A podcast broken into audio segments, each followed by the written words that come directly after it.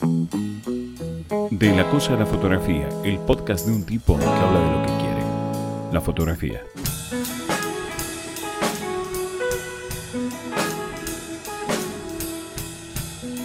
Marta, la madre del pelotudo.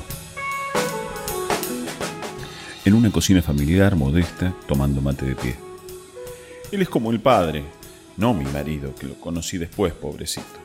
El nene siempre fue medio artista, desde chico. Él es muy sensible y todo lo mortifica. Y es que no está en un grupo humano bueno. Esa escuela es un rejunte de gente muy mala leche. Él, él no es así, él es otra cosa. Yo lo mandé ahí por mi cuñada, que andaba con uno de ahí adentro. Después ella dice que no la entendía y me lo dejó solo y con la ojeriza que seguramente el machimbre este le habrá ido tomando y multiplicando entre los demás docentes y todos esos vagos ahí metidos, cuando no trabajan por una cosa, no trabajan por otra, viste cómo son. Y ahora me hacen llamar porque dicen que es él quien genera los problemas. ¿Qué va a hacer él si ayer mismo volvió golpeado? Pero él no me quiere contar nada, muy tonto. ¿Sabes el quilombo que hago? Él nunca lastima a nadie. Ya me van a oír esa manga de vagos. Le pagan el sueldo a los docentes, a los preceptores, a los auxiliares, directivos, secretarios y hasta una orientadora que dicen que tienen ahí, que recién ahora me avisa. Ahora, con el nene golpeado. Y el nene que no quiere ir más a la escuela, claro. Salió artista. Salió artista como el padre. Y burro, y burro, vamos a decirlo, como, como yo, que me las llevaba todas. Hasta que un día dejé. Tu hijo es un pelotudo, Marta. ¿Qué le vas a hacer? Es un buen pibe, pero, un pelotudo. Vos misma me lo dijiste cien veces. No es un artista, es un pelotudo. Entendelo y asumilo. Y es un pelotudo grande ya creció y se hizo más pelotudo que de chico. No lo escondas más, es así la cosa. Vos porque eh, no lo ves todos los días. Él es distinto. Mirá las cosas hermosas que hace y sube con ese teléfono. Vos, no entendés nada. El talle de la angustia. Las frustraciones pueden ser de diferentes tamaños, pero siempre tienen un efecto adverso en quienes las experimentan. Su talle está dado por la distancia que separa a las expectativas de los resultados obtenidos. Cada vez que unas expectativas superan al logro, caemos en un pozo del que cada vez es más difícil salir. El camino de actuar sin pretensiones suele dar frutos, pero abandonarlos de verdad es muy difícil, y el atajo de defender a cualquier desenlace como el pretendido suele ser un cartón pintado apenas creíble para quienes escuchen con piedad o con la exótica voluntad de creer para ni siquiera tomarse el laburo de ponerse en duda. Cuando nos comunicamos hablando, pasan también estas cosas. Creemos que vamos a modificar a quien nos escucha y no siempre sucede. Las pretensiones del buen uso del lenguaje, de las intenciones y de los mecanismos para modificar al otro no tienen que ver solo con la habilidad del idioma. Forman parte de sistemas de comunicación complejos en los que ninguna oración por sí sola puede lograr efectos anticipables, predeterminados y menos aún expansibles entre diferentes receptores. Con las imágenes suele pasar lo mismo. En tanto enunciados, las imágenes suelen provocar estos choques. En la era que nos toca, es imposible negar su eficiente proliferación y su creciente uso en distintos soportes. Lo que en verdad vive es la imagen y no sus componentes. Todo forma parte de un conjunto en donde ninguna fracción es condición suficiente para garantizar su eficiencia. Los signos, las cosas, las formas, sus colores y tonos, tanto como la distribución, su código y sus diferentes cortes de análisis, funcionan gracias al complejo entramado de algoritmos, etiquetas, pautas publicitarias, tendencias genuinas e impuestas, así como bloqueos y efectos misteriosos que quizá, como meros receptores, jamás logremos comprender. De hecho, tampoco hace falta, porque nuestra posición geográfica, la fecha, la hora, el acceso a redes más rápidas o a servicios brindados por servidores que afectan al funcionamiento de nuestros equipos, tanto domésticos como móviles, se comportan como las familias, por ejemplo, o entornos que educan a niñas o niños en temas vinculados por ejemplo, con el deporte, el arte, la política, el comercio, la moda o lo que sea que provoque un interés o desdén por una cosa u otra. Inclusive tanto como para quienes se imaginan vara de la normalidad absoluta, correcta y válida, como aquellos que creen que crecen sin influencias claras y firmes, aunque siempre hay alguna que por acción u omisión los moldea. Con mayor o menor conciencia, nos hallamos en presencia de las interacciones dentro de un sistema complejo y en complejidad creciente.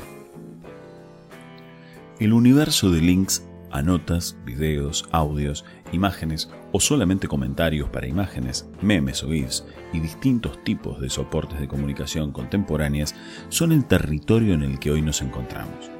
Estamos viviendo un tiempo de transición de la palabra a la imagen, paseando por estaciones intermedias y es en ellas en donde se visibilizan las frustraciones de diversas formas e intensidades. Observar los resultados del sistema complejo es mucho más simple que achicar nuestra mirada crítica a una sola de las variables que lo componen, a dos, a tres o a las pocas que podamos reconocer. En la fila para entrar al almacén. Hola Marta, ¿cómo anda el patrón, tu galanazo? ¿Está saliendo? Ni me hables. Todo el día adentro, con esto de la pandemia y más ahora que le dieron el subsidio, ni quiere salir. Yo no sé. Tendrían que ir abriendo todo de vuelta. Nosotros no tuvimos nada porque nos cuidamos mucho y muy bien. Anda a saber qué hay atrás de todo esto. Hay mucho interés creado. ¿Y el pibe, Marta? Grande ya, ¿no? Terminó la escuela. ¿Qué hace? Ahí está, con su teléfono todo el día. A él dale una computadora con internet y es feliz. Como tu amigo, todo el día quieto ahí, mirando. Yo no sé por qué el gobierno no abre todo de una vez y me lo saca de la casa. En la escuela sigue, me lo han hecho repetir, ¿sabes? Porque le han tomado idea por cosas, ¿no? Me lo bulinean, unos mierdas, mira. Y así, así está la, la educación, claro. Qué pena, che, un pibe joven. Mándamelo a la obra a ver si lo ponemos a hacer algo. Que no sea pelotudo. No le digas así. Él es muy sensible. Miras las cosas hermosas que hace y sube con el teléfono. Vos no entendés nada. Andá, rajá para tu casa, que si tardás te cagan a pedos, boludo. Además, ya me toca a mí, mandale un beso a esa que te tiene bien cortito. A todo se acostumbra uno. A vivir sin amor, a vivir sin vivir, a vivir sin saber. De eso se trata el acostumbramiento al ejercicio o a la fuerza que puedas hacer para salir de ese estado. Le dijo el tipo del almacén y Marta se lo quedó mirando. Ella le iba a contestar lo de la sensibilidad del pelotudito, pero se lo guardó, y lo bien que hizo. El silencio de Marta dio lugar para que su almacenero, histórico y de confianza, le agregue una sugerencia matizada. Tu pibe es bueno. Desde chiquito ya era buenito, pero, por otro lado, ya está grande. Y si no se pone la pila, viste cómo es todo. Yo del telefonito no mancho ni medio.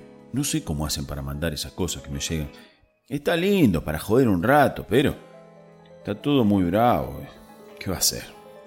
¿Vas a llevar algo más, Martita? Es lógico. ¿Por qué alguien debiera manejarse bien en texto y en imagen si son soportes absolutamente diferentes? ¿Por qué debiéramos suponer que nuestras habilidades antiguas mágicamente se acomodarían a las necesidades del presente y más aún a las de un futuro absolutamente cambiante y vertiginoso? ¿De qué cabeza sale la loca idea de pensar que las herramientas, casi las armas más eficaces del control social y político de la actualidad, deben seguir siendo las del pasado si todo el campo del conocimiento se ve afectado por este nuevo y más eficaz lenguaje que coexistirá con los a futuro disponibles desde ya. Quizá hoy estos métodos del futuro inimaginables. Aprender a expresar, aprender a expresarse, a observar y observarse, es un desafío de quienes quieren llegar a donde imaginan. Solo lo consiguen las personas que se preparan para ello no es un saber natural, instintivo ni automático. No tenemos por qué suponerlo como un recurso ajeno, toda vez que lo utilizamos a diario formando ideas, construyendo significados y sentidos como si fueran propios.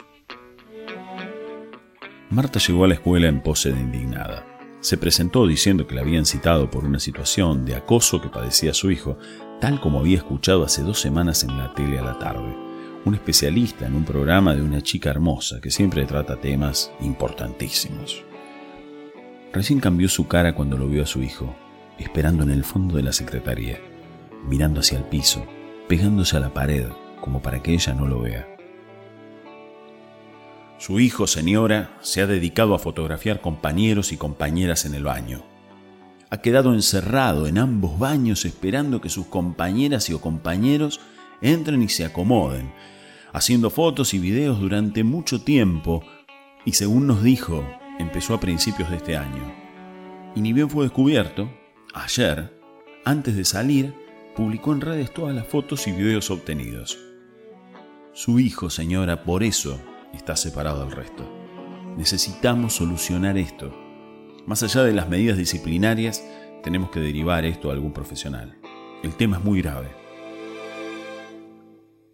Las imágenes fotográficas que hacemos encierran nuestros deseos y proyecciones, con más o menos conciencia de ello, sujetos con toda la fuerza a nuestras convicciones y necesidades animales. Estará en nosotros o nosotras ocuparnos de lo que decimos, observamos y fotografiamos. Quizá descubramos que no hay tanto para mostrar o ocultar, tal vez no sea el momento de hurgar, o quizá funcione como una invitación a un territorio maravilloso del que no se sale. Este episodio del podcast pretende ser algo como eso. Les invito a un interesante paseo por nuestros discursos fotográficos. Reinterpretar lo que quisimos decir, inferir y proyectar. Ver lo no visible de las fotografías que hicimos y hacemos. Ver sobre cada uno de nosotros o cada una de nosotras en ellas hacer el camino inverso de ver qué ven nuestras fotos de nosotros mismos. El camino de vuelta de la fotografía. Quienes jamás lo han sabido ni sospechado no imaginan aún cuánto hay por ver y comprender. Tal vez esto mismo sea un ejemplo. Quizá cada cual sepa por qué hace lo que hace. Ningún pelotudo fue lastimado para hacer este podcast. Esta es una historia real. Los acontecimientos descritos en este episodio ocurrieron en Mar del Plata en el año 2017. A petición de las personas involucradas, los nombres han sido cambiados. Por respeto a quienes han sido damnificados, el resto se ha relatado tal como ocurrió.